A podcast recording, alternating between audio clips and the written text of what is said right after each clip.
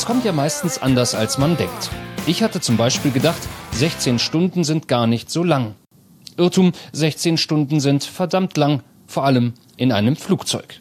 Ich hatte auch gedacht, dass Holzklasse eigentlich gar nicht so schlimm ist. Falsch.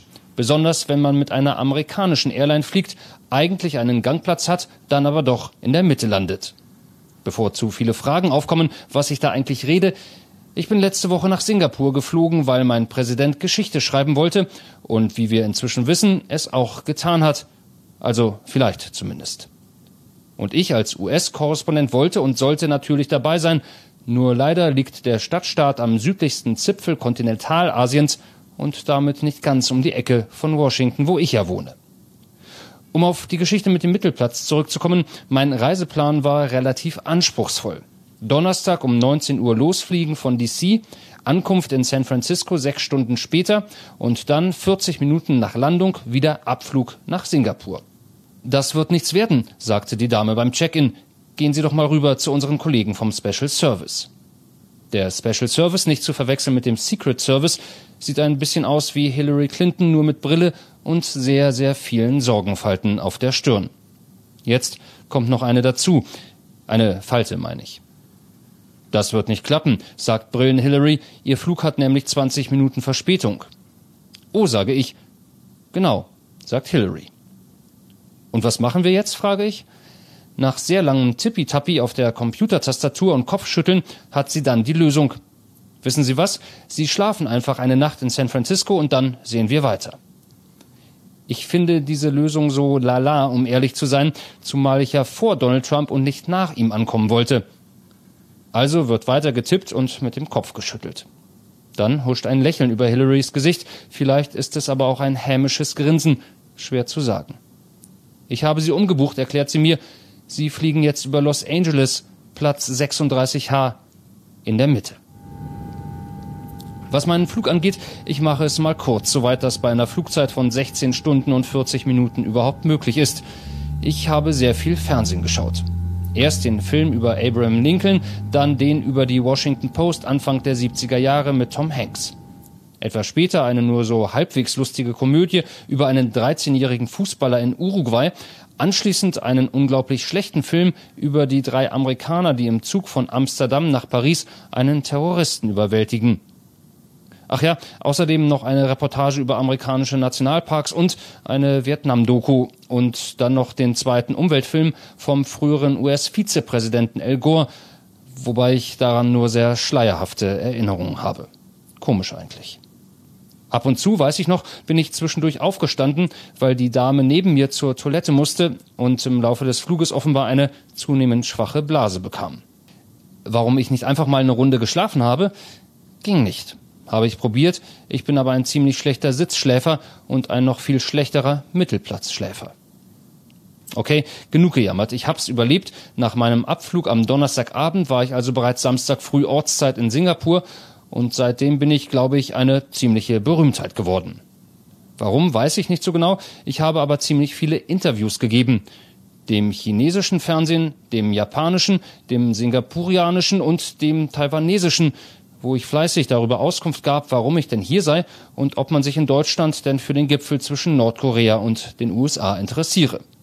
Falls die Bundeskanzlerin also mal einen Ersatz für ihren Regierungssprecher brauchen sollte, ich stehe bereit. Ich hatte ja schon eingangs darüber philosophiert, dass es meistens anders kommt, als man denkt. Ich darf das jetzt nochmal wiederholen. Ich hatte nämlich auch gedacht, dass ich hier mal ordentlich ausschlafen könnte.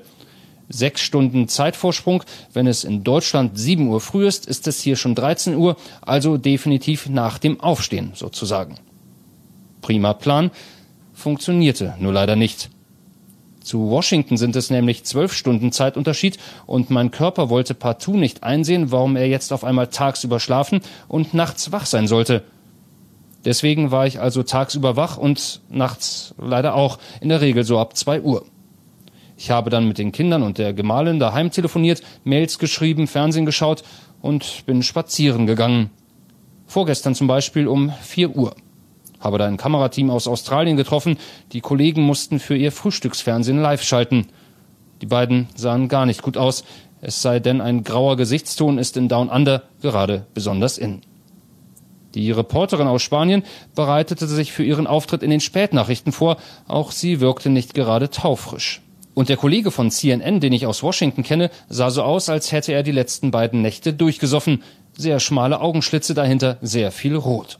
Summa summarum ein ziemliches Gruselkabinett, mich mit eingeschlossen nur, dass mein Arbeitstag erst noch beginnen sollte. Um 6.30 Uhr ging dann zu meiner Erleichterung die Sonne auf. Ich habe erstmal gefrühstückt, Gemüsereis mit Fisch in einem Straßenlokal. Dazu gab's Suppe und Eiskaffee. Gewagte Mischung, aber macht man hier so. Während ich das alles erzähle, stehe ich übrigens auf einem Cricketplatz. Von hier hat man einen guten Blick auf die recht imposante Skyline von Singapur und damit einen prima Bildhintergrund. Donald Trump und Kim Jong-un sind inzwischen wieder weg. Wir sind noch da und ziehen Bilanz. Wer ist der Gewinner des Gipfels? Ist die Welt jetzt sicherer? Und welche Drogen hatte Trump eigentlich bei seiner 70-minütigen Pressekonferenz genommen? Gut, letzteres ist jetzt gelogen, die Frage stellt mir keinen Moderator, aber berechtigt ist sie wohl schon, so aufgedreht wie der US-Präsident da war. I just feel very strongly, my instinct, my ability or talent, they want to make a deal. And making a deal is a great thing for the world. Allerdings muss man ihm zugestehen, dass auch er nach eigenen Angaben 25 Stunden am Stück nicht geschlafen hatte.